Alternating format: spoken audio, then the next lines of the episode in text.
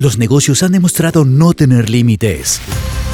En Nego te mostraremos el camino detrás de escena de cada historia de éxito y según como lo veas, de los fracasos. Nego, una visión 360 del mundo de los negocios. Bienvenidos y bienvenidas a este primer episodio de esta segunda temporada de Nego, la aventura detrás de los negocios. Hoy hablar de negocios, hablar de aventura, siento que, que está mucho más vigente que nunca todo este tema del coronavirus, de las cuarentenas en cada uno de nuestros países, el aislamiento, ha hecho que los negocios tengan que reinventarse, tengan que también detenerse en un gran periodo de tiempo, algunos que todavía están a puertas cerradas. Y esto mismo ha hecho que todos los periodos de angustia, de desespero, de miedos, se reversionen y al mismo tiempo reaparezca todo esto de la aventura de emprender. Por eso, y por más que eso, hemos decidido volver recargados con esta segunda temporada de nuestro podcast Nego, en esta oportunidad muchísimo más recargados que nunca. Bueno, no sé si tan recargados, pero lo importante es que hemos vuelto. ¿Existe mejor lección aprendida que luego de un fracaso? Hoy en Historias de Fracasos.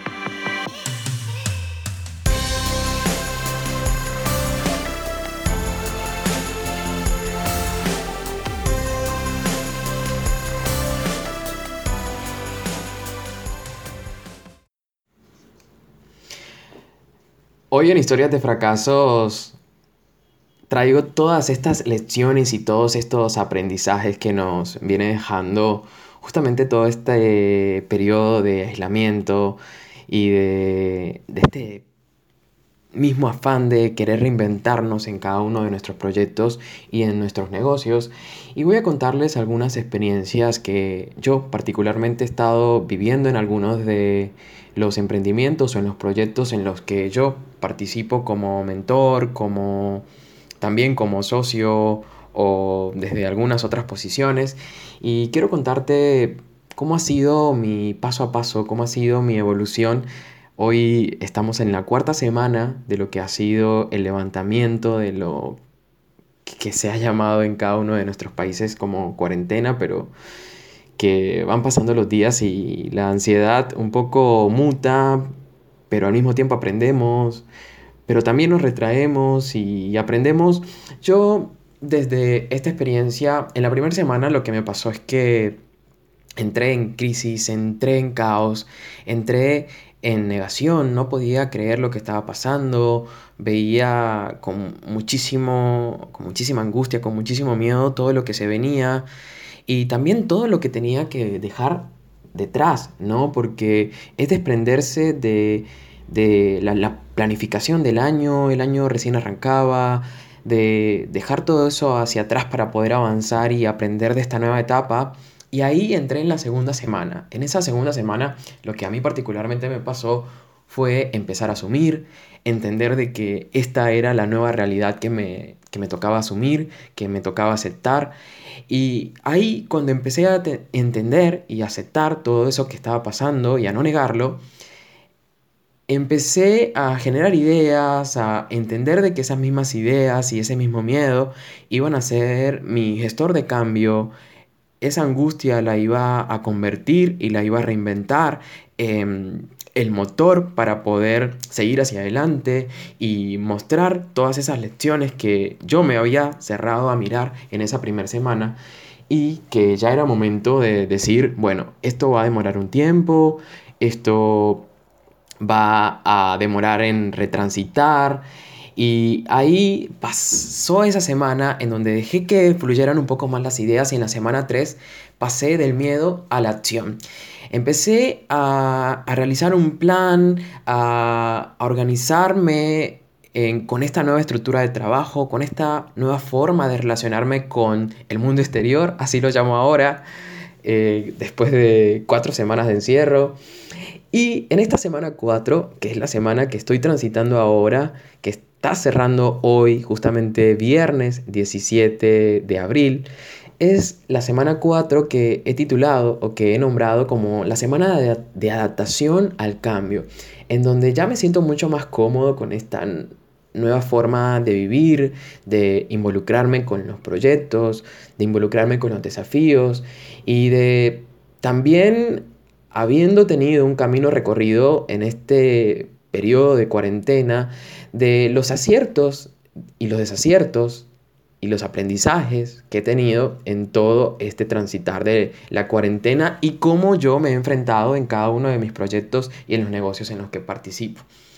Así que ahora te voy a contar, me voy a meter un poquito más en uno de mis proyectos, en uno de mis negocios, voy a contarte cómo lo he estado viviendo, cómo lo he estado planificando, cómo me he estado reinventando y quiero contarte un poquito más de detalles. Así que ahí llego a lo que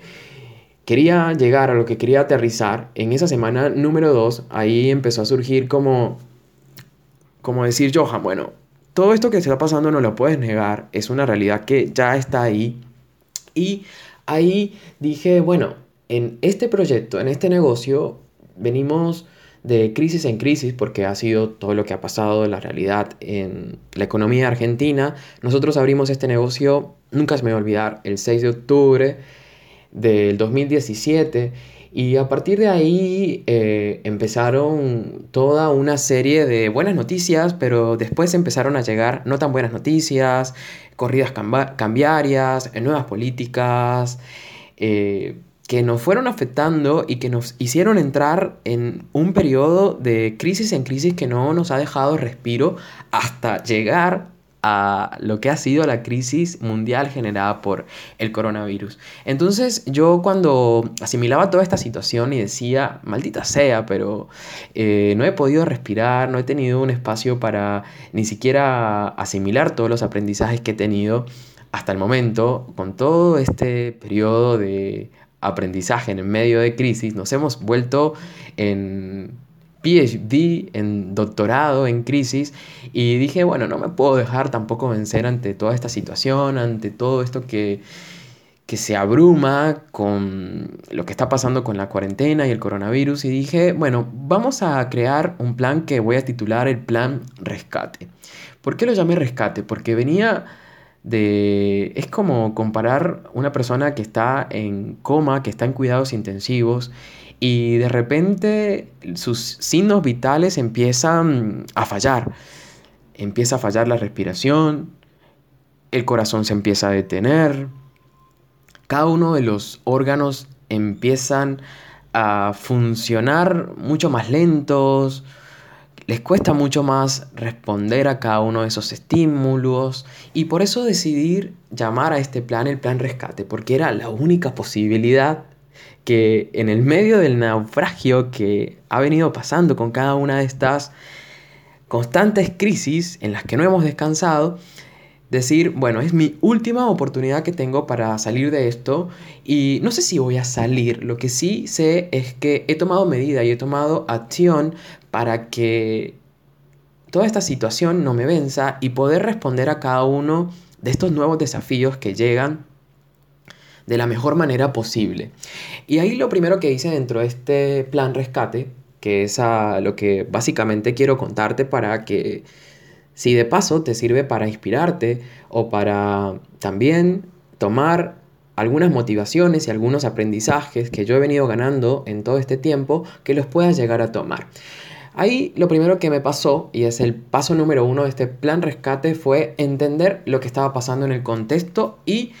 todas las repercusiones que iba a tener dentro de mi negocio todo este contexto. Entonces empecé a hacer un punteo, yo en este negocio tengo tres canales, entonces bueno, este canal va a comportarse de esta manera, este segundo canal se está comportando de esta manera, este tercer canal va a demorar tanto tiempo en reactivarse, le va a costar un poco más, depende de, de, un gran consumo de turismo, va a demorarse mucho más en abrir las fronteras, entonces por eso el ingreso de ventas de este canal va a ser mucho más lento y voy a tener que ser mucho más cuidadoso. Entonces ese entender el contexto me ayudó a ser mucho más específico en cuáles eran las necesidades en las cuales me tenía que dedicar y focalizar los esfuerzos y los pocos recursos con los que estaba llegando en ese momento y que sigo sorteando de la mejor manera posible para poderme mantener vivo en este tiempo de rescate, dentro de este plan rescate. Y ahí pasé al paso número 2. En este paso número 2, básicamente lo que hice fue entender qué acciones iba a tomar en cada una de las unidades claves de mi negocio, de este negocio. ¿Qué iba a hacer frente a las deudas que, que tenía ya asumidas, compromisos con proveedores? Compromisos con algunos clientes de algunas cosas que nos habíamos comprometido a entregarles, empezar a reversionar las acciones comerciales, qué tipo de acciones comerciales pueden ser efectivas dentro de este contexto, ser mucho más agresivo. También ahí lo que me pasó fue entender que todo lo que había hecho hasta ese momento ya no iba a funcionar, que me tocaba que romper el plan, hacerme una lluvia de confetis y basta porque no me servía para más nada. Todo lo que había planificado a comienzo de año ya quedaba obsoleto y tenía que reinventar ese plan porque el contexto y el escenario me habían cambiado de tal manera que no podía yo seguir atado y aferrado a ese plan. También pensar en nuevas acciones de marketing, de acompañar a los clientes, de estar presente aunque sea con un llamado, con un WhatsApp, decirles, acá estoy, te puedo ayudar con esto, te puedo ayudar con esto otro, entender que cada uno de los clientes podía llegar a tener situaciones distintas, vivencias distintas en cada uno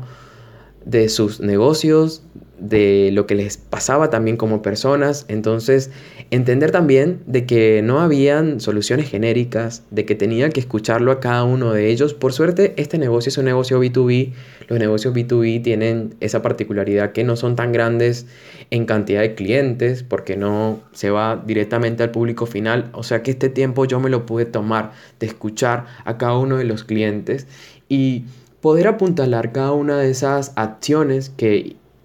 he venido tomando con las personas que se involucran conmigo, con mis socios, con el resto del equipo que nos acompaña, a tomar las mejores decisiones y las mejores acciones que iban a acompañar a cada uno de las problemáticas y las vivencias que estaban surgiendo en cada uno de nuestros clientes. Entonces ahí el primer paso fue entender el contexto, analizar las repercusiones que iban a tener y las acciones que nosotros íbamos a tomar eh, con cada uno de los aspectos de ese contexto y en cada uno de nuestros canales y con cada uno de nuestros clientes. Ahí pasábamos al tercer paso, que era revalidar nuestro plan. Decir, bueno, en el siguiente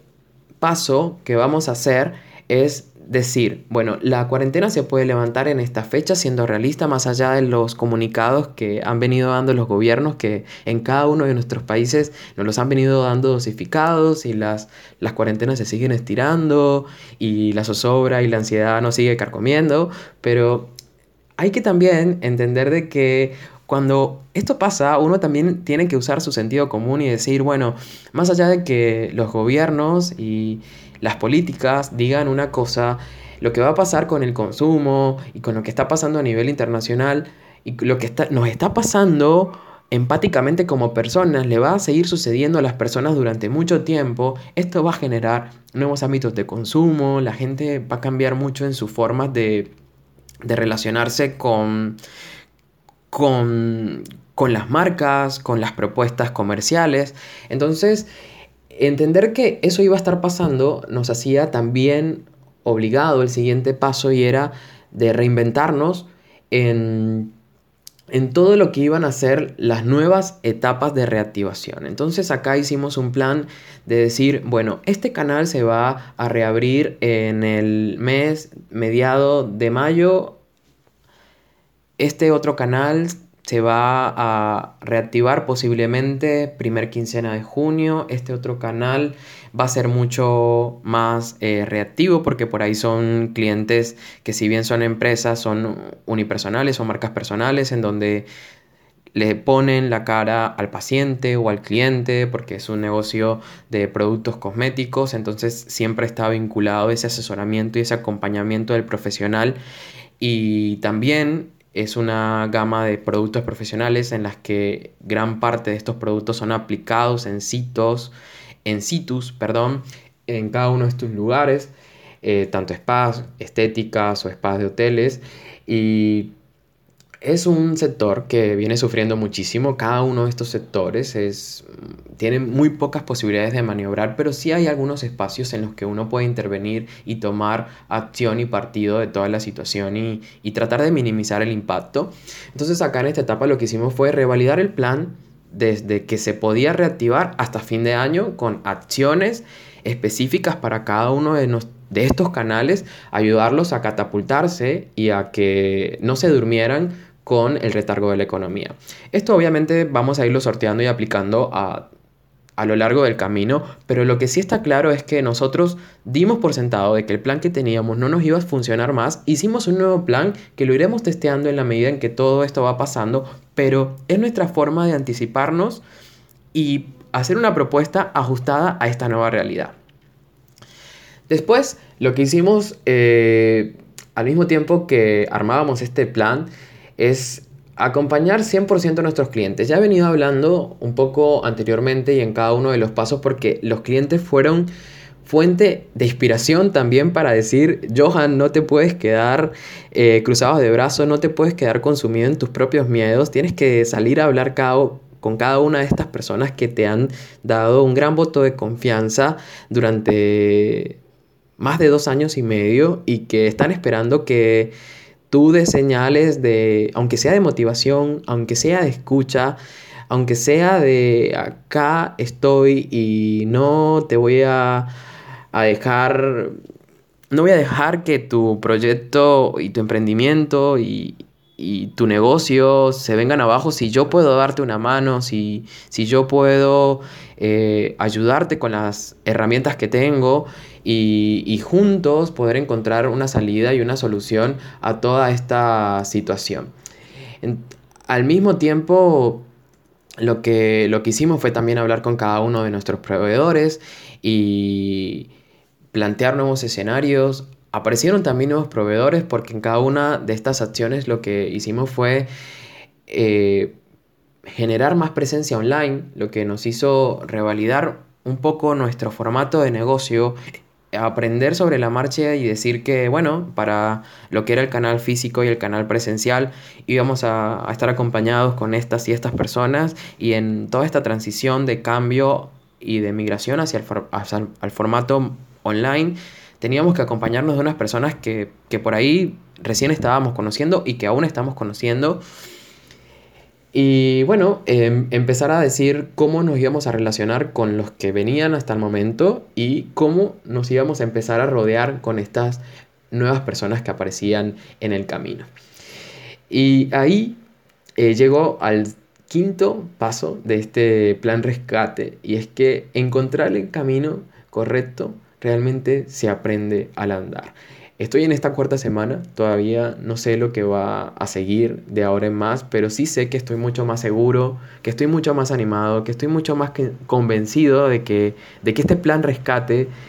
no sé si me va a salvar, pero sí estoy convencido de que por lo menos me va a dar mucho más tiempo de oxígeno, mucho más de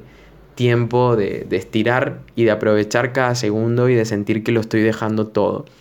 No sé si esto es una historia de fracaso, pero creo que como toda historia de fracaso, sí deja un gran componente de aprendizaje y de motivación y de decir, no me estoy dejando vencer ante todo este torbellino de emociones un poco encontradas, porque en este camino se han encontrado situaciones negativas y positivas. Pero lo que sí me ha quedado claro es que todo este camino me deja un gran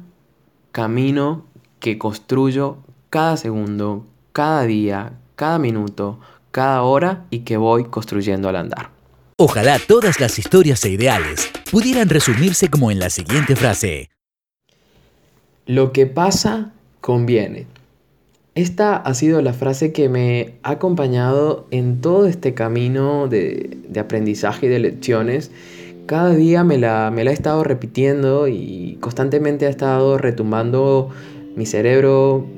mi cabeza y, he entendido que todo esto que, estamos viviendo es una situación que, realmente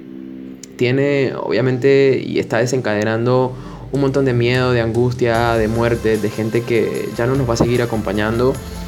Pero al mismo tiempo, siento que todo este camino que estamos pasando es un momento histórico porque todo eso que, que estás viviendo tú también me está pasando a mí, también le está pasando a ella, también le está pasando a él, también le está pasando a ellos y ellas y también nos está pasando a todos nosotros. Te dejo con esa frase, lo que pasa conviene. Al mismo tiempo espero que hayas podido disfrutar tanto como yo de este primer episodio de la segunda temporada de Nego, la aventura detrás de los negocios, la aventura detrás de emprender, la aventura detrás de la vida misma. Si te gustó, déjame un comentario, compártelo con un amigo. También aprovecho para decirte que nos puedes encontrar a través de nuestras redes sociales, en Instagram como arroba helpany-arg o en mi Instagram personal, Johan Rodríguez M. Sin más, me despido y espero encontrarte ahí en el siguiente episodio. Chao, hasta la próxima.